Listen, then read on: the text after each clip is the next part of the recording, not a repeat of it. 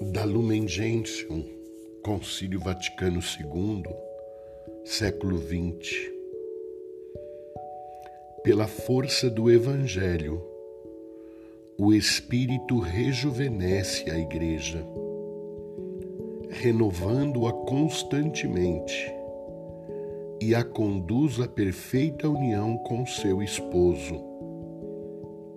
Pois o Espírito e a esposa dizem ao Senhor Jesus: Vem.